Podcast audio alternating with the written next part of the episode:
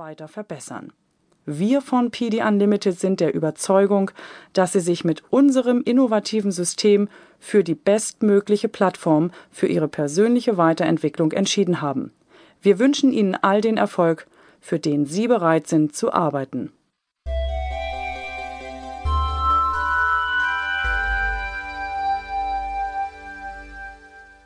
So, da bin ich wieder. Und jetzt geht's los. Um Ihre Zeit möglichst effektiv einzusetzen, empfehle ich Ihnen, dieses gesamte Audioseminar einmal vollständig anzuhören. Sicher wird nicht alles von dem, was ich Ihnen jetzt präsentiere, neu sein. Vielleicht sind Sie dem einen oder anderen Thema in Ihrer bisherigen Karriere auch schon einmal begegnet. Nutzen Sie die Gelegenheit zur Vertiefung dieses Themas oder spulen Sie einfach vor und probieren Sie das mal in einem normalen Seminar. Neue Themen dagegen können Sie sich in aller Ruhe und so oft Sie wollen anhören. Und Sie werden feststellen, dass einige Themen für Sie momentan wichtiger sind als andere. Das ist vollkommen okay. Vergleichen Sie dieses Audioseminar einfach mal mit einem Buffet. Einem Buffet, das immer frisch bleibt und nie abgebaut wird. Nehmen Sie sich das, was Sie jetzt wollen und brauchen. Und wenn Sie das verdaut haben, dann holen Sie sich den nächsten Gang.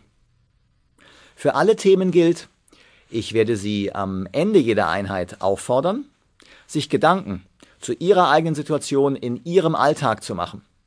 Schreiben Sie sich Ihre Ergebnisse auf und notieren Sie auch Ihre Fragen.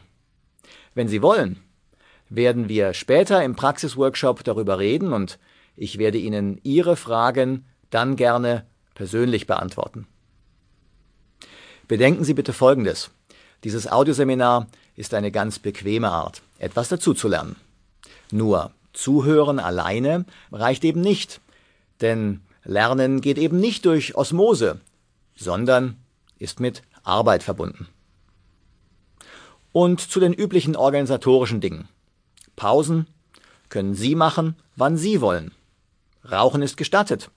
Und Ihr Handy können Sie gerne anlassen. Ah, insbesondere, wenn Sie damit gerade dieses Audioseminar anhören. Lassen Sie mich an dieser Stelle noch einmal erläutern, wie Lernen funktioniert. Machen wir erstmal ein Beispiel. Wenn ein kleines Kind ins Auto krabbelt und im Auto herumspielt, mit dem Lenkrad, mit den Schaltknüppeln, Handbremse und den Pedalen da unten, dann weiß das Kind noch gar nicht, dass es überhaupt nicht Auto fahren kann.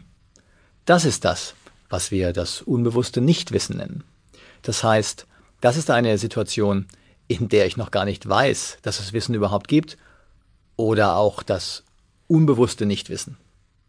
Oder ganz einfach, ich weiß überhaupt nicht, dass ich keine Ahnung habe. Und das ist manchmal auch nicht schlecht. Der nächste Schritt ist dann schon der Übergang zum bewussten Nichtwissen. Das kann schon unangenehmer werden, denn da weiß ich auf einmal, dass ich keine Ahnung habe. Also das ist dann, sagen wir mal, der 14-jährige Jugendliche, der im Auto herumklettert und sich mal auf den Fahrersitz setzt.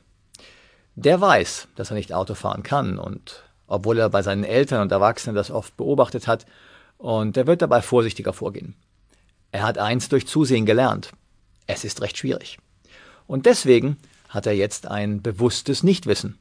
Oder anders gesagt, er weiß, dass er es nicht kann. Als 17-Jähriger geht er dann in die Fahrschule und erarbeitet sich das. Sowohl in der Theorie als auch dann wirklich hinter dem Steuer in der Praxis. Es sitzt immer jemand daneben, der auch eingreifen kann, denn das geht nicht von heute auf morgen. Und in diesem Lernprozess machen sich die Fahrschüler eben genau etwas bewusst. Sie machen etwas durch, sie erwerben bewusst das Wissen. Sie erwerben bewusst Kompetenz. Und sie können dann, na, einigermaßen zumindest, Auto fahren. Und das wissen sie auch.